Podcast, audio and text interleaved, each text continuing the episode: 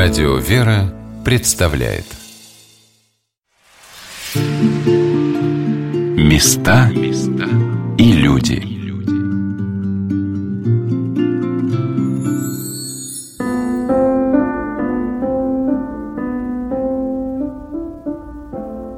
Центр Москвы, площадь трех вокзалов, широко раскрыла свои ворота во все стороны света – от того, в каком направлении стремится русский народ, во многом зависит его будущее. Эти улицы помнят царственных посетителей, великокняжеских особ, известных предпринимателей и простой люд во множестве стекавшийся в Москву со всех концов России. Здесь Александр Сергеевич Пушкин спешил после Михайловской ссылки к своему дяде Василию Львовичу. Небольшой деревянный особняк на Старой Басманной, где на литературных вечерах встречались Карамзин и Жуковский, Давыдов и Глинка где среди живописных уголков Елохова расстраивали свои роскошные усадьбы знатные вельможи. Позднее крупное купечество заселяло эту округу, щедро благотворительствуя на великолепные храмы и созидая школы, больницы и богадельни. Рядом с церковью Вознесения Господня на Гороховом поле построена в усадьбе графа Алексея Кирилловича Разумовского. Места, где издревле выращивали горох для царского стола, в Токмаковом переулке располагалась дворянская усадьба поэта и издателя Николая Еремеевича Струйского, в веке XIX перешедший к знаменитым предпринимателям Дмитрию Ивановичу Четверякову, чья супруга Александра Александровна после его кончины вкладывала средства в создание больниц и первого туберкулезного санатория в Москве и Николая Александровича Варенцева, запомнившего, наверное, службу в Елоховском соборе в первый день Великой Отечественной войны, и его маскировку. Он жил после того, как конфисковали все его 11-миллионное состояние и фабрики на Старой Басманной до 1947 года, оставив один из самых лучших мемориальных трудов о развитии предпринимательства в России накануне революции. А сейчас в Токмаковом переулке происходит рождение совершенно особенного пространства, соединяющего два времени, разделенные эпохой советских лет. Здесь, в стенах усадебного здания, создан замечательный музей и прекрасный фонд – Фонд содействия сохранению культурных, исторических и духовных ценностей имени императора Николая II. Как когда-то лучшие умы начала XX века подхватили инициативу царя возрождать в России национальные традиции – и в Федоровском городке, рядом с Федоровским собором в Царском селе, было создано Общество Возрождения художественной Руси, так и в наши дни любящие государя и свое отечество люди создают для нас возможность прикоснуться к своей истории и стать частью великой России. Это фонд пробуждающий, вдохновляющий нашу историческую память. И музей императора Николая II – это уникальное пространство любви к царю, Собрание музея – плод многолетних трудов искусствоведа, реставратора Александра Васильевича Ренжина, который более 30 лет коллекционирует предметы, связанные с семьей царственных страстотерпцев. Здравствуйте, дорогие друзья! У микрофона Анна Шалыгина директор музея императора Николая II Александр Васильевич Ренжин, радушно встретивший меня у камина, расположенного при входе в изысканно украшенный дом, как гостеприимный хозяин провел меня по залам музея, рассказывая о том, как из книг и первых публикаций о царской семье родилось желание собирать предметы, которые раскрывают для нас эпоху императора Николая II. Уже тогда этот интерес лег на какую-то, ну, может быть, особую почву, что я счастливый человек. Я застал своих дедушек, им было по 90 лет, они были оба ровесники 20 века. Из первых уст, из уст этих вятских крестьян, никаких у меня там благородных голубых кровей нету. Мы все, вот, насколько я знаю, там, седьмое колено там, по папиной линии, шестое колено по маминой линии. Все вятские крестьяне, вольные, кстати говоря, потому что больше 95% крестьян Вятской губернии губернии были всегда вольными. Никакого крепостного права на этой территории практически не было. И, может быть, отчасти этот вольный дух, он как бы передавался, сохранялся как-то, да. И мои дедушки, вот они мне отчасти, так сказать, поведали, то, какой была Россия до 17 года. Что совершенно, ну, никак не совпадало с тем, что нам преподавали в школе, в институте там и так далее, что это совершенно две разные страны. И посему интерес высыпал все больше и больше. Я стал интересоваться предметами материальной культуры, то есть не только книги, там, а, скажем, воздействие открытки, марки, там, так или иначе. А потом и стекло, фарфор. Оказалось, что люди хранили у себя дома, как величайшее сокровище, вещи так или иначе связанные с государем-императором. И вещей оказалось не так мало. Не хватало буквально средств для того, чтобы это как-то так собирать, аккумулировать. Но благо рядом со мной всегда были друзья, мои такие сподвижники, по крайней мере, разделявшие со мной эти взгляды которые простирались на интерес к царской семье. Это все помогало мне собирать вещи такие вот, которые вы увидите.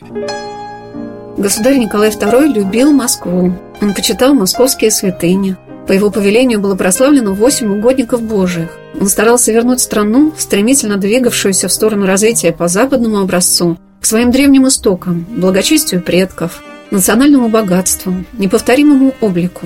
Особенным событием для каждого русского императора являлось коронование на царство в Успенском соборе Московского Кремля, к этому торжеству долго готовились, создавались уникальные подарки и царской читой. Так, например, сам государь разработал рисунок бокала, который вручали в память о коронации. Было написано множество икон с образами небесных покровителей Николая Александровича и Александры Федоровны. И представители иностранных держав готовили свои приношения к этому событию. Для меня первым залом, с которым я познакомилась в музее императора Николая II, стал зал, посвященный коронации государя, которая состоялась 26 мая 1896 года – Большие фотографические копии картин, изображающих это событие, как бы раздвигают для нас рамки времени. Мы попадаем в атмосферу праздника из праздников российского престола, когда русский государь, единственный в мире монарх, был помазан святым миром на царство. Во-первых, обретение этих предметов всегда носит случайный характер – или чудесный. Или чудесный, как угодно. Но то, что вот попадают в наши руки какие-то сокровища, связанные с царской семьей, конечно, нельзя не назвать чудом. Мы подозревать не могли, скажем, там, в конце 80-х, начале 90-х годов, что такие вещи хранятся у людей дома. Это иконы, непосредственно связанные с семьей государя, предметы, вот стекло, фарфор, там, ну, например, у нас вот целый ряд бокалов с личными вензелями императора Николая II, будучи наследником, значит, тоже этого времени временем посуда. И мы тогда себе и представить не могли, что русский народ хранил так память о государе. Вот посмотрите, у нас, наверное, в музее уникальное собрание. Я даже не побоюсь этого слова, оно единственное в мире такое собрание предметов, связанных с коронационными торжествами. Это коронационные подарки. Одних только кружек и тарелок, которые раздавались на Ходынском поле, их более ста. Среди них одинаковых нет. Я подбирал их, вот эти вот 30 с лишним лет, из различных коллекций, отбирал выбиралось самое сохранное, самое лучшее. Войдя в ограду, окружающее здание музея императора Николая II, каждый из посетителей будет невольно вдохновлен большим портретом государя Николая Александровича и государыни Александры Федоровны, которые на прекрасном снимке счастливо улыбаются.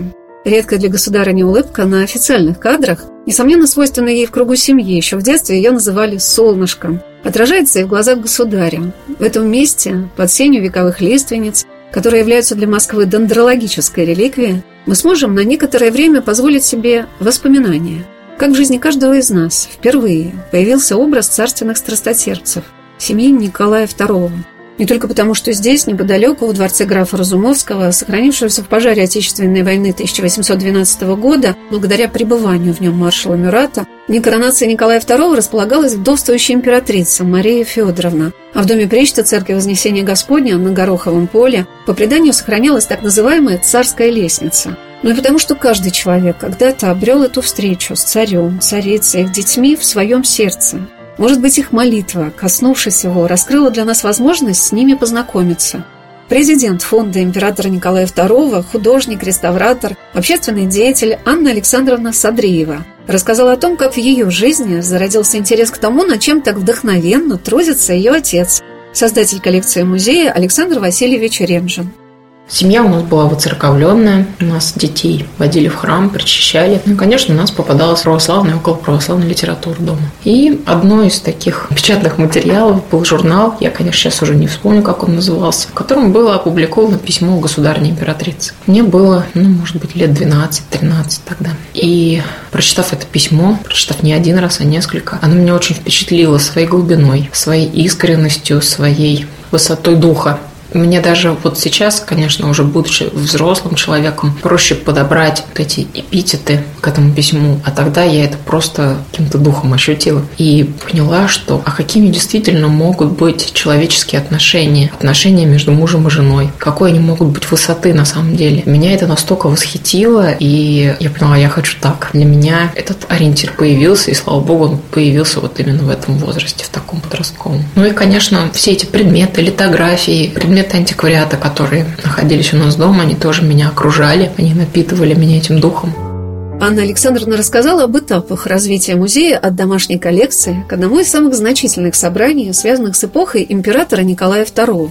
Формируя эту коллекцию, Александр Васильевич устраивал не одну выставку, посвященную царской семье, посвященную Николаю II, посвященную императрицам. И это были как ступенчики такие на пути к созданию музейной экспозиции. И вот уже в 2008 году был открыт первый музей. Музей этот сейчас, слава богу, существует. Он не в полной мере, так скажем, открыт, не вся экспозиция там доступна, но, по крайней мере, вот тем, кто хочет прикоснуться к этой теме, поглубже изучить, очень советую Никола-Угорский монастырь. Там один экспозиционный зал, но он такой не маленький и очень насыщенный. Там много интересных тоже экспонатов, заслуживающих нашего с вами внимания. Это вот был первый музей, посвященный Николаю II, который был открыт в России, насколько мне известно. И через какое-то время, как раз к юбилею столетнему революции, Александр Васильевич хотел сделать еще один такой акт доброй воли, как это сказать, да, доброе дело, в память о царской семье. И Александр Васильевич, мы тоже всем помогали, искали помещение для выставки увеличенных старинных фотографий членов царской семьи. И и обрели это место, обрели его здесь, на Токмаковом переулке, дом 21, в центре Москвы, в районе метро Бауманская. Как-то все очень быстро, молниеносно сложилось. 1 ноября мы тут появились, и 7 выставка была уже открыта. Выставка эта имела успех, она неоднократно продлялась, и потом уже вот была расширена до постоянно действующего музея. То есть выставка была дополнена, собственно, самой коллекцией, документами и предметами того времени и личными вещами членов царской семьи. Все это, слава богу, вот до сих пор экспонируется. В уютных залах дворянского особняка, который стал союзом почитателей семьи последнего российского императора, Александр Васильевич продолжал свой рассказ о том, как проходила коронация государя и государыни. Волнение, связанное с этим событием, Николай II запечатлел в своем дневнике накануне вечером перед особым чином, совершаемым в Успенском соборе Московского Кремля с божественной литургией, помазанием царя на царство. «Да поможет нам, милосердный Господь Бог, да подкрепит Он нас завтра и да благословит нам мирно-трудовую жизнь». Часы тоже как сувениры выпущены на коронацию в 1896 году. Это так называемые каретные часы. Ну, особенно в холодное время года, в карете темно, и по этим часам можно было легко узнать, сколько времени. Сзади есть кнопочка «Репете», французского «повторить», и вы нажимаете эту кнопочку, и в любой момент эти часы бьют сколько полных часов, сколько четвертей и сколько минут. И в темноте вы можете всегда знать, сколько времени. Кстати, до сих пор еще играют мелодию «Боже царя храни» они специально, так сказать, вот там музыкальный барабан внутри этих часов, он воспроизводит эту мелодию, как раз вот память о коронации. Портреты на циферблатах вы тоже видите, портреты царя и царицы. А это икона святых покровителей царской Да, семьи? икон, конечно, было написано большое количество. У нас, ну, наверное, с десяток найдется икон, которые так или иначе связаны с коронацией Николая II. Вот вы видите здесь особенно важную иконку, небольшую, вот она так называемая пятничная, то есть слово пять, ладонь. Такие иконы государь-император раздавал в Георгиевском зале Московского Кремля наиболее почетным гостям. Государь-императрица на входе вручала точно такого же формата Евангелие, издано в сытинской типографии, оно было переплетено бордовый переплет. Такой Евангелие есть как раз в Николу-Грешском монастыре, вы можете его видеть. Да, и вот у нас тоже пару таких икон есть, где изображен святитель Николай и царица Александра. Это небесные покровители государя-императора и государя-императрицы. Наверное, немало православных людей в России желали бы получить в подарок от государя и государыни такое благословение. Где сейчас эти святыни, которые держали в руках венценосные супруги? Икона в доме Романовых была предметом особого почитания. Государь собирал древние иконы. Именно в его эпоху началось удивительное обновление русской иконы. Стало возможным ее реставрация. Директор музея императора Николая II Александр Васильевич Ренжин, художник-реставратор, собирает не только коллекцию икон, связанных с императорским домом. В особом зале музея, где Александр Васильевич проводит также лекции по иконописи, представлено замечательное собрание древних образов, отреставрированных им и его дочерью Анной Александровной. Здесь можно увидеть и старинную икону Божьей Матери Знамения, очень почитаемую царской семьей. В ссылке в Тобольске в Екатеринбурге над кроватями каждой великой княжны висел именно образ знамения. Есть здесь и Смоленская, и Тихвинская икона Божьей Матери, удивительное Благовещение Пресвятой Богородицы с фрагментами живописи XV века. Но в этом зале представлена и уникальная икона, которую держал в руках сам император. Обратите внимание вот на эту икону батюшки Серафима Саровского. Она в современном Киоте находится сейчас, который мы недавно для нее изготовили, но сама по себе она уникальна.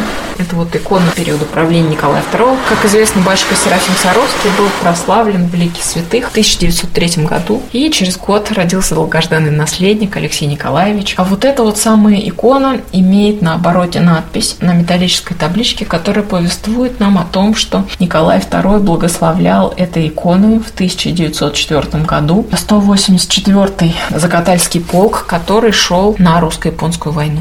То есть эту икону держал в руках сам государь. Каким для каждого из нас представляется образ святого императора, царя страстотерпца и государя Николая II? Каждый человек постепенно знакомится с историей своего отечества, раскрывая для себя все новые и новые ее страницы, я спросила Александра Васильевича, который уже более 30 лет увлеченно собирает предметы, связанные с императором Николаем II, что для него стало самым важным в образе государя. В 90-е годы я в первую очередь понял, что что государь-император все-таки ставил во главу угла свое православное отношение к Отечеству, чего я прежде и не подозревал даже. Ну, во-первых, сам был не очень воцерковленным человеком, а впоследствии я уже стал старостой храма, я 25 лет проработал старостой храма. Огромный круг священников, моих друзей, которые тоже меня в некотором смысле воспитывали. И когда я все больше и больше узнавал о государе как о православном деятеле, я, конечно, о нем во многом изменил свое такое представление управления. Да, он был и деятельный политик, и, можно сказать, управленец он был прекрасный, вопреки всем утверждениям политиканов. У него была закваска такая настоящая. Вот она настолько была могучая, вот эта закваска православного человека, которая могла, в общем, решить любые, и решала, надо сказать, все проблемы Отечества. Другое дело, что рядом с собой государь-император сосредоточил, наверное, не лучших людей. Но где было тогда мобилизовать этих самых лучших преданных? Они были, конечно, конечно, но они были в меньшинстве. Религиозной жизни Николая II я начала узнавать, посетив Федоровский государев собор, который был построен чаянием Николая Александровича Александра Федоровны в Царском селе. Вид пещерного храма, посвященного святому преподобному Серафиму Саровскому, молельни императрицы, расположенной рядом с алтарем, а также огромное число икон и крестов, находившихся на стене в опочивальне последних русских царей в Александровском дворце, где жила царская семья, поражает – и в музее императора Николая II мне посчастливилось встретиться с человеком, который занимается этой темой уже многие годы. Константин Геннадьевич Капков возглавляет научную работу музея, пишет книги, создает замечательные документальные фильмы, основанные на архивных материалах кинохроники.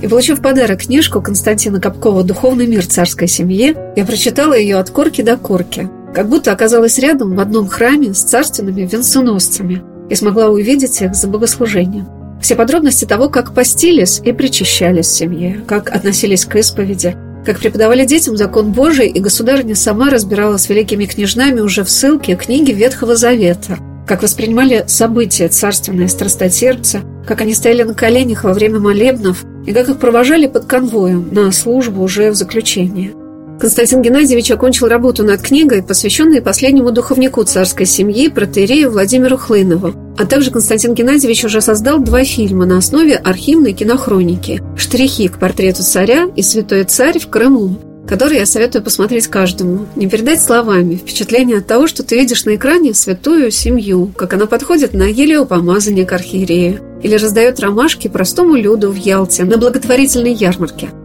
очень много кадров кинохроники сохранило участие в парадах войск, как император с цесаревичем отдает честь проходящим мимо них войскам. А еще в фильме звучит голос императора, достаточно сильный и жизнеутверждающий.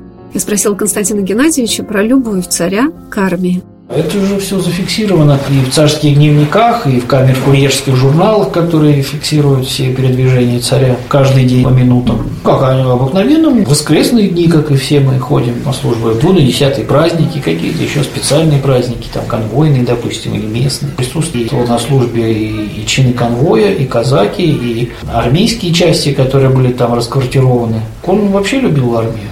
Он любил действительно. Для него такая военная стихия была вполне его. Вообще, наверное, для царя и вообще высших кругов того времени армия для мужчины была, наверное, таким естественным местом, наверное. Хотя тоже не для всех, но, но для царской семьи-то точно, там же все, так сказать, проходили армейскую службу, это было как норма. Ну, царь любил рядовых, как-то общаться с ними вполне. То есть для него был своей стихией, то есть для него молиться вместе с иванскими вечинами было, ну, как бы абсолютно естественно. Родное для него, в общем-то, место такое, родные люди, родная армия. И свидетельств отстранения государя от управления страной и армией очень показательное сведения о том, как на это отреагировали в войсках. В письме генерала Алексеева князю Львову сообщается, какое тягостное, удручающее впечатление произвел на офицеров и солдат во многих частях армии манифест об отречении государя с сожалением и огорчением. Некоторыми выражалась надежда, что государь не оставит своего народа и вернется к ним – Многие искренне возмущались заявлениями Совета рабочих и солдатских депутатов о республике как желании народа и говорили, почему же нас об этом не спрашивают. В музее императора Николая II есть замечательная фотография. Ее копия сделана по размеру всей стены. Заходя в комнату, ты как будто оказываешься на плацу перед войсками. Этот зал посвящен Первой мировой войне. Тут можно увидеть настоящую винтовку Мосина. Кстати, по количеству таких винтовок Россия опережала в годы войны Германию. Ого, что это за... Это фотографии Волынского полка. Таких фотографий несколько, их шесть как минимум было сделано. Разные полки таким образом были отфотографированы. А здесь мы рассказываем о празднике, столетнем юбилее Бородинской битвы и о Первой мировой войне. И о наградах военных, и не только во времени Николая II, о его личных наградах. Что это за эполеты? Эполеты точно такие же, как были у Николая II. Исторические того же времени, но не его. А это Георгиевский крест? Первый Георгиевский четвертой степени, второй это Владимир четвертой степени. Это точно такие же, как были у Николая II. Какие фотографии тоже замечательные с Николая Александровича. Я это первый раз вижу. А это винтовка Мосина? Да, она самая. Музей императора Николая II – потрясающая коллекция уникальных, неизвестных, редких фотографий семьи царственных страстотерпцев. И несмотря на то, что это не мемориальный дом, где они жили, здесь возникает абсолютное ощущение, что ты находишься в пространстве, где они пребывали. И их тепло сохраняется до сих пор – со всех сторон на тебя смотрят их открытые лица, искренние глаза, простота и сердечность взора. Как небесный привет, они радуют, вдохновляют, утешают.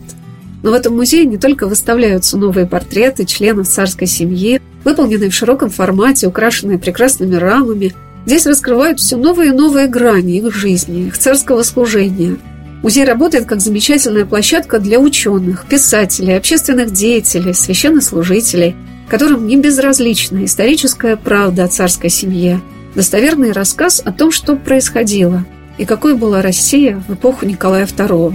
Анна Александровна поделилась тем, какие проекты и лекции осуществляются в музее, где есть замечательный уютный концертный зал – у нас есть два таких направления. Одно направление – это имперский клуб, который наш фонд ведет совместно с другой общественной организацией культурно-просветительской «Наследие империи». Это такой цикл лекций. Там лекции в основном не связаны по смыслу с друг с другом, но затрагивают периоды нашей истории разные. Каждый из лекторов удивительные люди, каждый из них удивительная личность. Это профессиональные историки, политологи. А еще также есть у нас цикл лекций, которые организуют непосредственно непосредственно наш фонд имени императора Николая II. Сейчас два таких цикла. Один вот уже близко к завершению. Он посвящен священной дружине. Это такая общественная организация, которая работала в Российской империи и занималась борьбой с терроризмом. Занималась довольно успешно. Эта организация была создана после убийства Александра II. Успешно она действовала при Александре III. Все эти лекции, собственно, опубликованы. Их можно посмотреть в нашем телеграм-канале в записи. В общем, довольно содержательный такой интересный материал. И вот 10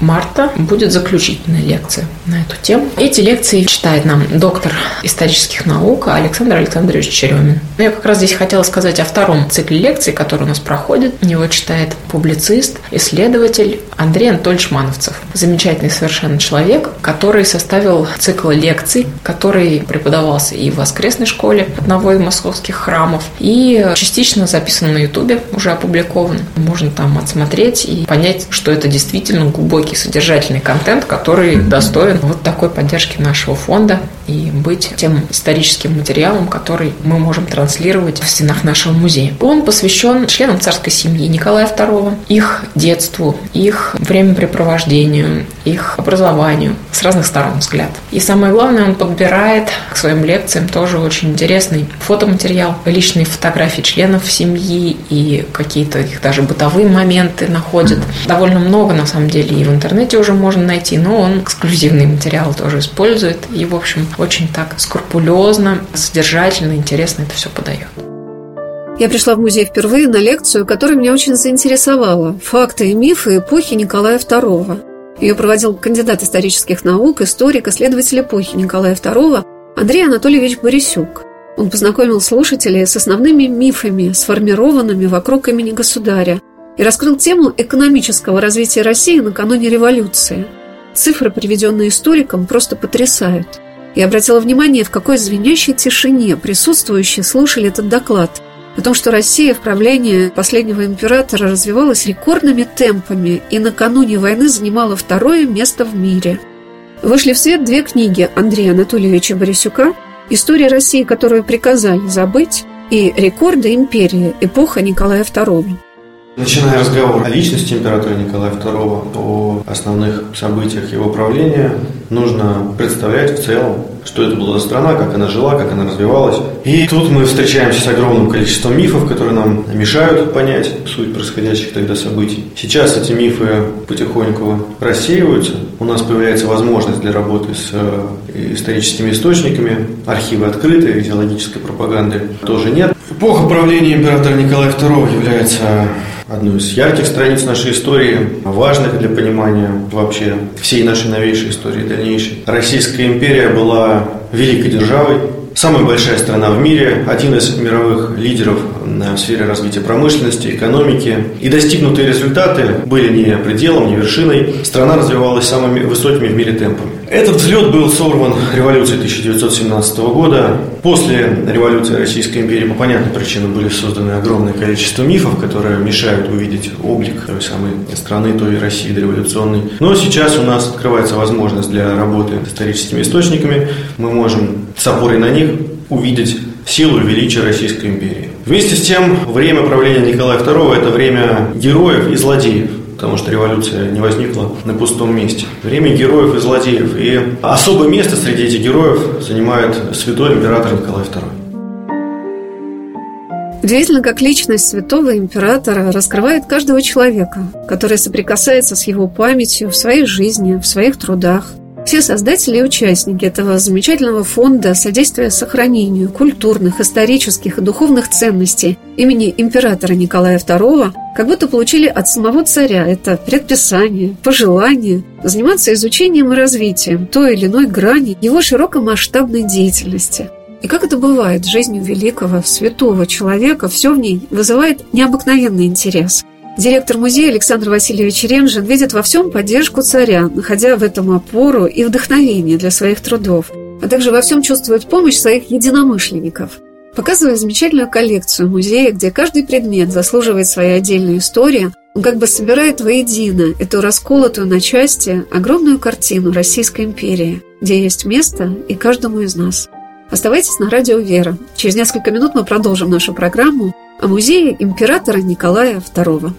У меня-то точно поменялась моя такая вот концепция. Взгляд мой на то, что собой представлял государь-император и его семья, точно поменялся. И я думаю, также это происходит и с теми людьми, которые вот знакомятся с подлинными историческими материалами. Благо сейчас издаются очень хорошие книги, хорошие фильмы, в которых можно слышать правду. Да, не всю правду, не всю. Но правда находит все-таки свой путь. Мы знаем Елену Николаевну Чевчавадзе, который целую серию фильмов сделала Романовых «Честь и хвала». Вот каждому рекомендую. Во всех школах я бы дал обязательно программу просмотра этих фильмов. Там есть не только прошлое наше, там есть дорога в будущее. Вот что важно. У нас в России все уже было такое, к чему стоило бы стремиться. Когда нам говорят, что сейчас происходит поиск, ну, скажем так, национальной идеи. Но национальная идея, она уже была. Ее нужно просто подхватить и взять на вооружение сегодня. Это в первую очередь православная идеология. Православная православный правитель, как бы мы его ни назвали. И за всем за этим будет стоять честное отношение к делу, честное отношение к своему народу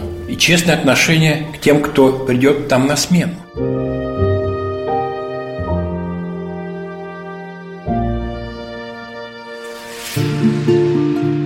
Места и люди.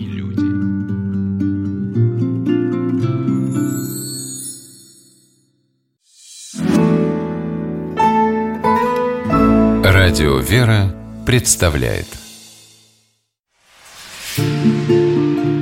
Места и люди.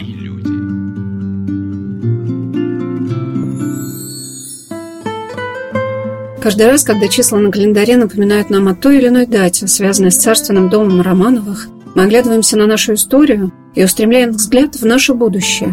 Прошло 30 лет, как в Царском селе был поставлен первый памятник императору Николаю II рядом с Федоровским государевым собором. Пройдет еще столько же лет и уже станут почти равными. Период советского времени, когда о царской семье умалчивали – и десятилетия, когда они стали говорить, ей молиться, почитать царственных страстотерпцев как святых покровителей России.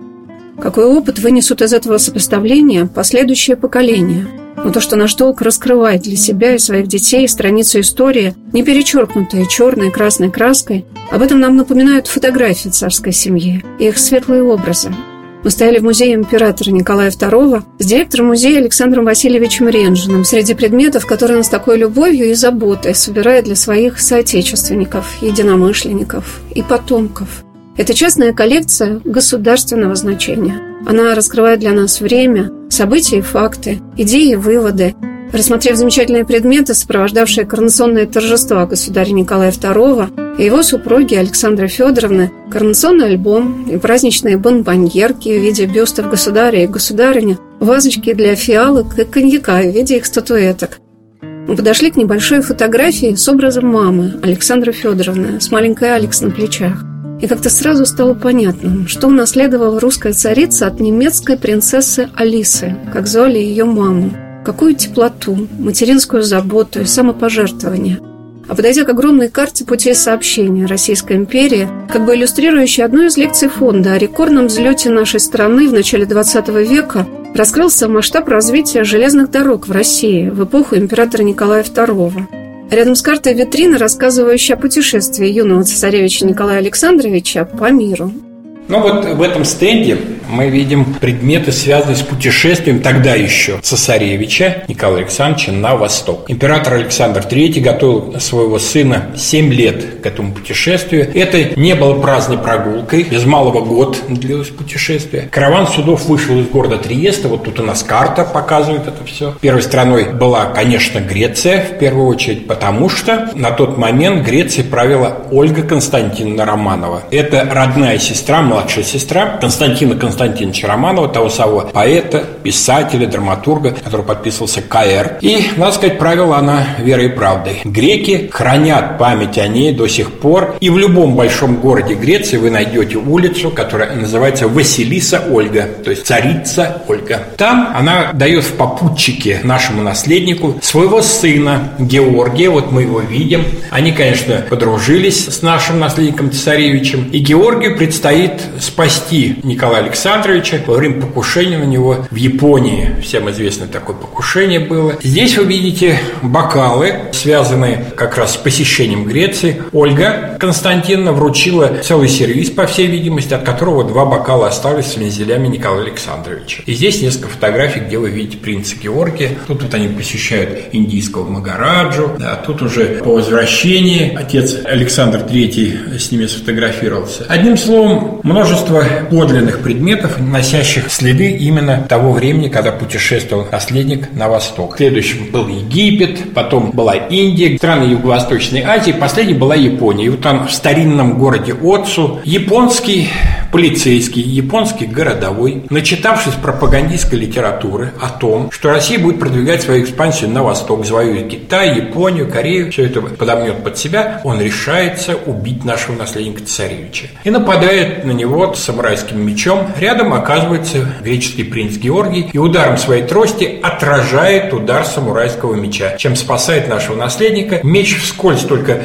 рассекает котелок нашего наследника, вот вы его здесь видите, и наносит ему небольшую рану. Но в то же время это был все-таки скол на черепной коробке, такой вот он почти 4 сантиметра, но тоненький костяной скол такой был. Дальше движется караван на север, во Владивосток. Там корабли разворачиваются в обратную сторону, караван становится сухопутным во Владивостоке наш наследник царевич обоснует самую большую, заложит самую большую транссибирскую железнодорожную магистраль. И по возвращению в Санкт-Петербург он от отца получает поручение возглавить строительство этой самой магистрали, с чем 23-летний юноша с честью справился. За 16 лет, сначала еще наследником царевичем, а впоследствии уже императором, за 16 лет он строит эту самую большую в мире железнодорожную магистраль, которая не является просто вот двумя железнодорожными путями туда и обратно. Это гигантская инфраструктура. 39 тоннелей в горах и сопках было прорублено более тысячи мостов построен. Здесь вот вы видите гербы 16 городов, которые были основаны вдоль этой самой железной дороги, в том числе Новосибирск нынешний, да, а тогда Новониколаевск. Этот город по прямой инициативе императора Николая II был основан, поскольку он подарил свои родовые земли, через которые проходила эта железная дорога, подарил городу с одним условием, чтобы там был построен институт, университет. Собственно, наукоградом становится Новосибирск нынешний, а тогдашний Новониколаевск, Николаевск именно благодаря прямой инициативе императора Николая II. Директор музея Николая II Александр Васильевич Ренжин, искусствовед, реставратор, оказался необыкновенно интересным рассказчиком. Наверное, нигде в России вы не встретите музейного работника, который с такой любовью и знанием относится к каждому экспонату музея, ставшего его жизнью. Конечно, создание частного музея в России – это невероятно трудная задача. Но на этом пути Александр Васильевич всегда ощущал поддержку своих друзей, единомышленников. Но это все собиралось единичными предметами. За столько лет я уже, так сказать, что-то привозил из-за границы, чуть-чуть, конечно, было такое. Но в основном-то все здесь было собрано. Люди хранили вот эти осколки империи, как я называю, да, и собирались, в общем, как-то их передавать по наследству. У кого-то наследники есть, кто ценит эту самую историю, у кого-то нет. И поэтому кое-что вот попало и в наши руки. Конечно, это все такое недешевое удовольствие было, но тем не менее удалось хоть кое-что собрать. Здесь вы видите и чуть-чуть от чайного сервиза, то есть от столового сервиза. Это подлинные предметы, те самые, которые берешь в руки, и ты понимаешь, чувствуешь, что вот время в них как-то сохранилось в этих предметах. А вот это исключительно московская история, что они здесь хранились? Ни в коем случае. Нет, нет, нет. Это даже, может быть, в большей степени питерская история. Тут можно сказать, что и в других городах ведь тоже люди такие вещи сохраняли, и доводилось мне там из Владимира, из Коврова там что-то привозить, из Ярославля и так далее, и так далее. Когда-то, в советское время, это все распродавалось просто за гроши и растаскивалось, что называется, по всей стране. А что-то и просто разворовывалось из усадеб, например, да, когда разграблялись тысячи усадеб по всей стране. И там, конечно, тоже попадались такие предметы, так или иначе связанные с императорской фамилией, что, собственно, мы старались как-то аккумулировать у себя. Мне запомнился рассказ Анны Александровны Садреевой, президента фонда императора Николая II, верной помощницы своего отца в этом прекрасном деле создания музея, о том, какими свидетельствами становятся для нас его экспонаты. Отдельная тема, о которой тоже можно довольно много говорить, одна из линий создания нашего музея – это народная память. Народная память о царской семье, о государе об этом времени. И у нас довольно много предметов, свидетельствующих об этой народной памяти, о том, какое это было время и что творилось после революции, в гражданскую войну. В наш музей не так давно, где-то около года назад, был передан вот этот фарфор, который вы видите в этой чашечке, белая, вот здесь вот белая тарелка. Это продукция императорского фарфорового завода. Была она передана нам в музей пожилой очень женщиной, которая является потомком технолога императорского фарфорового завода. И это не просто фарфор, это так называемое фарфоровое белье. То есть это фарфор еще не раскрашенный. Но возвращаясь к народной памяти, да, обратите внимание вот на этих чашечках. На оборотной стороне стерто клеймо императорского фарфорового завода. То есть по форме, по остаткам этого клейма совершенно достоверно можно восстановить, что это именно он. Ну, как нам рассказала та женщина, которая нам все это передала, в 18 году в Петрограде проводились обыски, и люди были настолько напуганы всей этой ситуацией, что просто брали камень и стирали вот эти вот вензели. И, собственно, получив такие экспонаты, мы получаем вот это вот свидетельство этого времени, этого страха, этого ужаса, в котором находились люди. Александр Васильевич показал мне один замечательный экспонат в музее, который свидетельствует о том, как долгие годы, несмотря на страх, люди хранили у себя дома предметы, связанные с императорской семьей.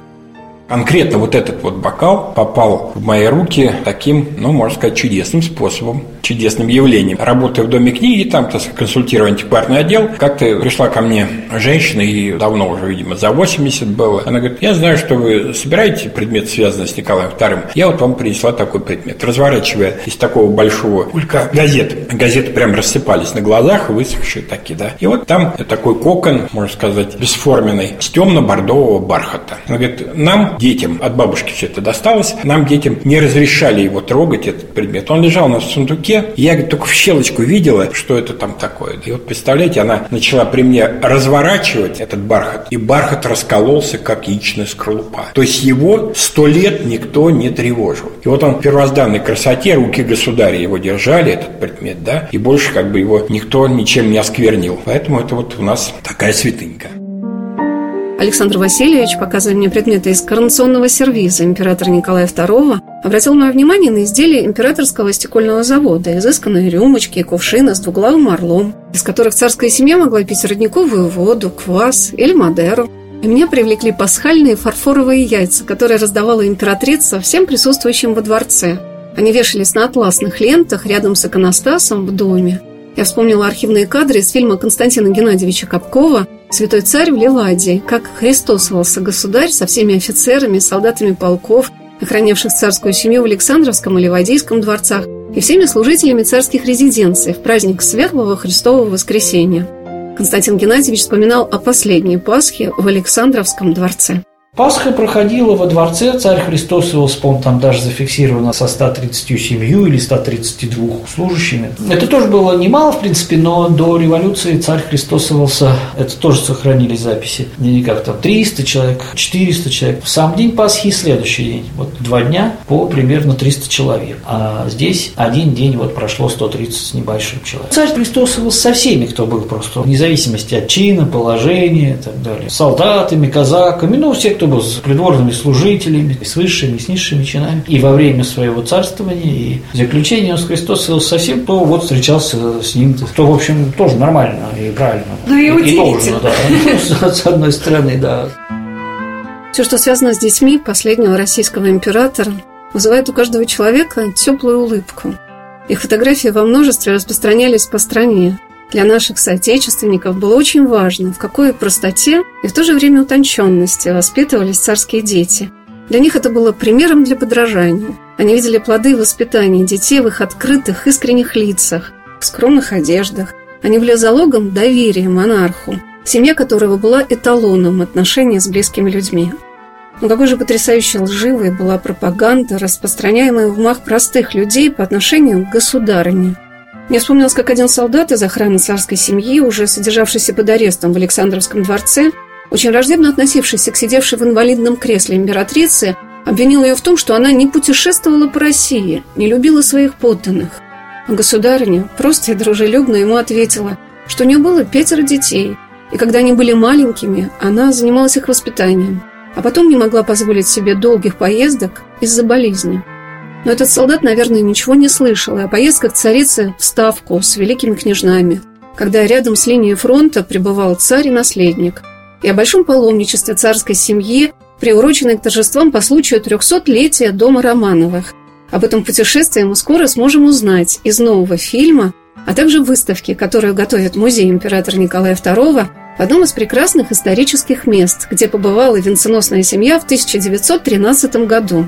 Мы стояли с Александром Васильевичем в зале, посвященном отцу и деду Николая II, государям Александру II и Александру III. Ну вот еще графин и бокал знаменитого сервиза, который был также заказан на коронацию Александра Третьего и Марии Федоровны. Эти бокалы называются виноградная лоза. Как видите, они все украшены такой гравировкой, очень красивой, тонкой гравировкой. Вот большой был такой сервиз. Некоторые даже бокалы были подписные. У нас, к сожалению, вот этот бокал без подписи. Вы сделали такой замечательный зал, посвященный отцу и деду. Это действительно такая виноградная лоза дома Романовых, которая давала всего новые отрасли. Мне кажется, это не только музей Николая II, но всей романской семьи у вас получается даже дальше. Но у нас будет зал, который посвящен вообще Романовым, да, мы обязательно его сделаем. Мы сейчас над ним работаем. Вообще музей – живой организм. Как я уже сказал, вот мы и новые витрины получаем, там, благодаря которым можно выставить какие-то экспонаты, кое-что выставлять просто было невозможно. И зал этот не случайно будет образован, поскольку в этом году, 23 год, 110 лет исполняется знаменитому путешествию императора Николая II в память 300-летия дома Романовых. Это путешествие было паломничеством, историческим паломничеством по русским городам. В мае 1913 года император сначала на поезде, минуя Москву, даже в Москве не выходил, едет во Владимир, затем в Суздаль, затем в Боголюбов, затем в Нижний Новгород, из Нижнего Новгорода в Кострому, а в Костроме начинался путь первого Романова, когда он был призван на царствование в Москву. И этот путь, повторяет государь-император, значит, через Ярославль, Ростов Великий, где мы в этом самом Ростове Великом делать будем выставку, она должна открыться 25 мая, посвященную этому самому путешествию. Наш музей принимает самое непосредственное активное участие в создании этой выставки. И, конечно же, замечательный музей Ростовский Кремль будет давать лучшие свои экспонаты, которые будут иллюстрировать пребывание в каждом из этих городов из Ростова Великого паломнический путь лежит в Петровск, следующий Переставль-Залесский, затем Сергиев Посад и, наконец, Москва. О каждом из этих городов в 1913 году исторических фотографий довольно много сохранилось. Что самое главное, Константин Геннадьевич Капков, мой зам по науке, создает фильм, хроникально-документальный фильм на тему того, как государь-император путешествовал в этом паломничестве, каким святыням поклонялся. Сохранилось довольно много кинохроники, которую люди практически не видели и не знали. Уже два фильма он создал, Константин Геннадьевич, да, и вот это будет третий его фильм, посвященный как раз путешествию 1913 года. Прежде чем побывать с вами в этом зале, где представлены парадные портреты русских государей, удивительные интерьерные скульптуры, предметы царского быта, иконы, написанные коронации, мне хотелось бы задержаться в комнате, посвященной царским детям. Каким бы было их будущее, и как бы повлияли их светлые образы на облик нашей страны и там, где они могли бы оказаться. Ведь каждая европейская держава могла бы гордиться, имея у себя такую королеву, щедрым, любящим своих подданных сердцем, которая была воспитана любящими родителями. Портреты царевны, маленького цесаревича в этом зале как будто переносят себя в их окружение. Заглядывая в твою душу, они обращают ее к самым чистым и возвышенным мыслям и мечтам о том, в какой стране ты мог бы родиться. Но этот небольшой зал не создан для грусти.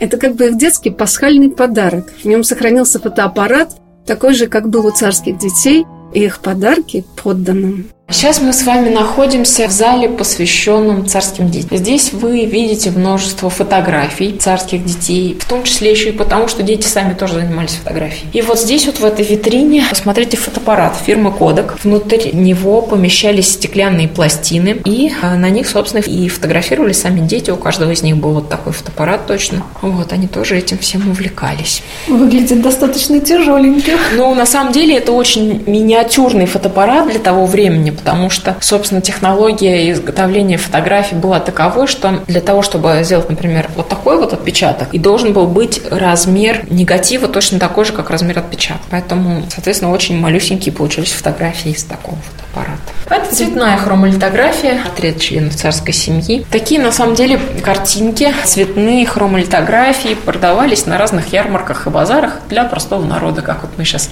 школьникам объясняем. Ну, интернета не было, телевидения не было. И вот как-то люди должны были себе представлять, как выглядит их император, правящий его семья, и были вот такие картинки. Интересно, что для того, чтобы печатать и продавать такие картинки, обязательно было делать отчисления на благотворительность. Часть вырученных средств шло на содержание вдовских и сиротских приютов, на обеспечение госпиталей. Интересно, что такие картинки, они могли быть не только вот самостоятельными, да, они могли иметь прикладное назначение. Например, украшать коробку конфет или зефира. А на первом этаже у нас есть подкладка под отрывной календарь с портретом государя. Обратите внимание на вот эту фотографию. Здесь старший старшая дочь Ольга Николаевна в форме подшефного ей Елизаветградского полка. А вот в этой вот витрине мы с вами видим серебряный портсигар с ее дарственной надписью. И подарила она этот серебряный портсигар заместителю командира этого самого Елизаветградского полка тот самый день, когда была сделана вот эта фотография, за то, что он преподнес ей красивый букет. Вот такая вот прекрасная история. В этом зале мне запомнилась необычная икона Спаса Нерукотворного на темном фоне, как будто светящаяся изнутри. Икона, перед которой молилась царская семья. Это вообще удивительная совершенно икона. Давайте я вам сейчас попробую показать. При недостаточном освещении, если смотреть на эту икону издалека, есть такой оптический эффект, что у спасителя глаза закрыты. Или если у кого-то плохое зрение, может быть тоже такое создаваться впечатление. А когда мы включаем свет, подходим ближе, очевидно, что они открыты. Прообраз этой иконы, спас нерукотворный, закрывающий глаза, находится на стене в Вифлеемском храме. И по заказу императрицы Александры Федоровны было написано несколько таких икон, как минимум минимум три нам известно. Одна из них находилась вот как раз на этой фотографии, мы с вами видим, в Ливадийском дворце, вот здесь вот тоже Ливадийский дворец. А вот эта фотография сделана в Царском селе. По мнению историков и искусствоведов, которые изучали икону, находящуюся в нашем музее, эта икона происходит из Гатчинского дворца пригорода Санкт-Петербурга. Необыкновенный образ. А для меня огромным удивлением этого дня стало то, что, оказывается, после революции в историческом музее, созданном по повелению императора Александра II, находились пейзажи кисти его царственного внука Николая Александровича, уничтоженные в советское время. Мы прошли в зал, где представлены живописные работы родной сестры государя, великой княгини Ольги Александровны. Здесь мы рассказываем о великой княгине Ольге Александровне Романовой, младшей сестре Николая II, о том, что она была замечательной художницей. Во время Первой мировой войны она продавала свои картины и на вырученные деньги занималась благотворительностью. Создала передвижной военный госпиталь, где и сама трудилась обыкновенной медсестрой, будущим царских кровей по рождению. Также в этом зале находится очень интересный экспонат. Вот эта книга. Это государственный статистический сборник о том, каким был год 1900 1917. Здесь о том, какие были у нас достижения, сколько было там железной дороги построено, сколько школ открыто, сколько мы там пшеницы собрали и так далее. Интересный факт, что за предоставление неверных сведений в такой сборник сажали в тюрьму. Ну и, собственно, поскольку этот зал заключительный, мы здесь в общих чертах подводим итог, рассказываем о причинах и Первой мировой войны, почему, собственно, она была начата, что у нас были самые высокие темпы промышленного развития, этого очень боялись наши, скажем, западные партнеры, собственно, почему они все это затеяли, чтобы нас ослабить. О том, что мы были в одном шаге уже от победы в Первой мировой войне. Но не сумев одолеть нас в честном бою, наш противник включил план Б по уничтожению самого государства. И рассказываем об эпохе Николая II в таких, конечно, общих фразах, потому что обычно уже наши посетители немножко утомлены, хоть и вдохновлены, но уже немножко устают. Но в общих фразах мы рассказываем о том, каким было наше государство, какие у нас были достижения. В этом нам большим подспорьем, конечно, является Андрей Анатольевич Борисюк. Все данные, которые он копал, структурировал и о строительстве железных дорог, и о достижениях в медицине, и в науке, и в промышленности. Все, собственно, мы здесь это все и доносим до наших посетителей. В лекции историка, исследователя эпохи Николая II Андрея Анатольевича Борисюка, которая проводилась в рамках просветительских проектов фонда, я узнала о том, что государь был инициатором развития железных дорог в России, которое привело к потрясающим результатам. Это был гениальный замысел, блестяще воплощенный волей и невероятной трудоспособностью последнего российского монарха. В дневнике от 14 марта 1917 года, уже под арестом, можно увидеть ироничные строки «Теперь много времени читать для своего удовольствия». Во время царствования весь день государя был посвящен работе с министрами, а до поздней ночи работе с документами. В музее императора Николая II мне запомнился зал, который делает это музейное пространство уникальным, посвященным всей благодатной ветви помазанников Божьих на российском престоле. Этот зал первый предваряет всю экспозицию. Разумеется, изучая эпоху Николая II, вообще как личность его узнавая, мы не можем обойтись без Александра II, без дедушки и без Александра III. Это обязательно нужно их упоминать. И мы видим, что становление как личности императора будущего Николая II происходило прямо начиная вот с дедушки, с Александра II, реформатора. Здесь мы видим его парадные портреты, бюсты.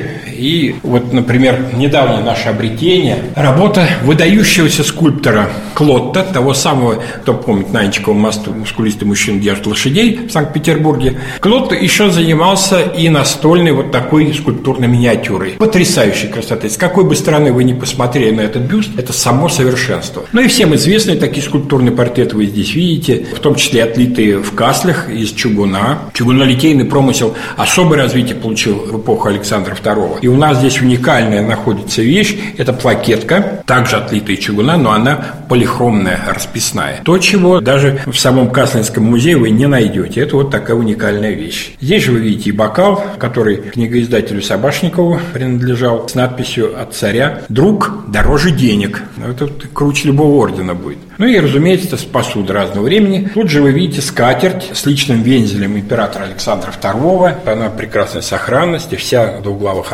орлах. Что касается двуглавого орла, то, конечно, геральдическая реформа, которую осуществил император Александр II, она очень важна. Во-первых, утвердили три флага. Собственный штандарт государя – это золотой с черным орлом. Черно-бело-золотой – это имперский флаг. И, наконец, торговый флаг – тот самый триколор, который сделал государственным флагом император Александр III. И здесь вы видите раз разные формы орлов. Дело ведь в чем, что императоры, цари наши, особенно те, которые подольше правили, старались вносить какие-то изменения в форму этого самого двуглавого орла. И крылья поднимали, там, перья опускали. Павел I даже изъял скипетр и державу и в лапы орлу вручил терновый венец и пучок стрел, такие масонские символы. Ну вот император Александр II решает утвердить окончательную форму герба, именно такую, которая дошла до нашего времени.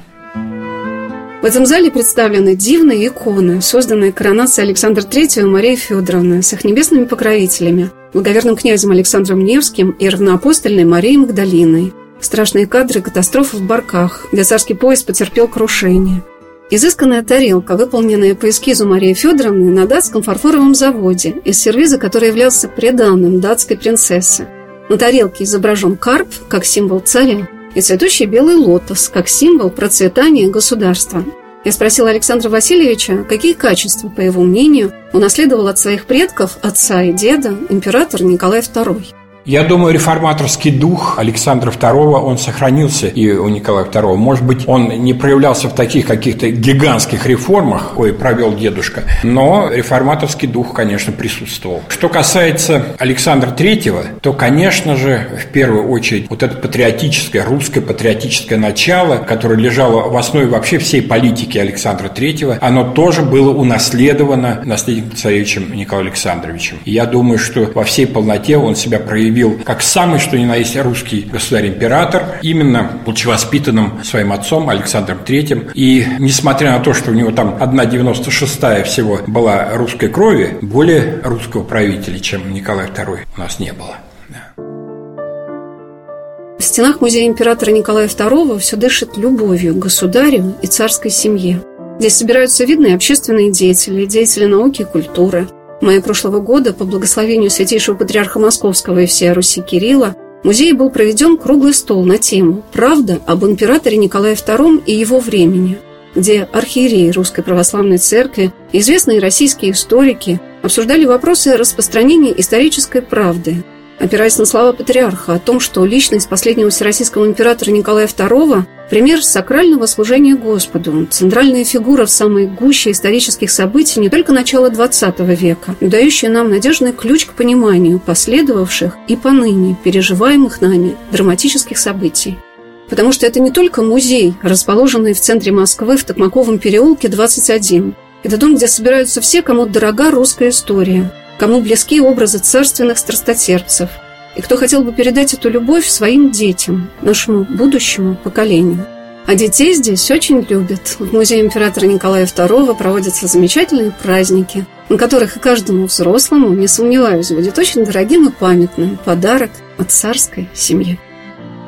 Праздниках хотелось бы сказать отдельно, потому что праздники наши мы проводим совместно с Русским культурным центром «Стоглав». Замечательные ребята, реконструкторы исторические. Совместно с ними мы провели уже несколько таких русских именно праздников. Это была рождественская елка, причем она была именно такой, какой ее отмечали до революции. То есть мы детям показывали вертепный театр, реконструкторы играли с детьми в старинные русские игры, состязания. Они делали елочную игрушку по тем технологиям, которые использовались в революционной России. Простые, без каких-то суперсовременных материалов. Это были тряпочки, это были ниточки. И детки делали из этого ангелов. И вот буквально на днях мы провели еще один праздник для семей. То есть целиком и родителям будет интересно, и детям, и если кто-то там из взрослых один хочет прийти, тоже найдет себе занятие по душе. Мы провели масленицу, тоже в таком древнерусском стиле, в стиле первых Романовых, тоже с историческими реконструкторами, тоже со старинными русскими играми. Дети делали поделку, куколку из лыка. У нас был установлен здесь лучный тир. Зажигание масленицы у нас не было предусмотрено изначально, потому что все-таки это языческий обряд, да и в стенах музея это как-то не очень подходит. И все это завершилось фольклорным концертом. Ну и, конечно, блины. Всех угощали блинами. В общем, все посетители остались очень довольны, все нас благодарили. И мы очень рады и приглашаем всех слушателей Радио Вера на следующие наши праздники. Дай бог, может, на светлые седмицы мы устроим пасхальный праздник такой вот семейного формата.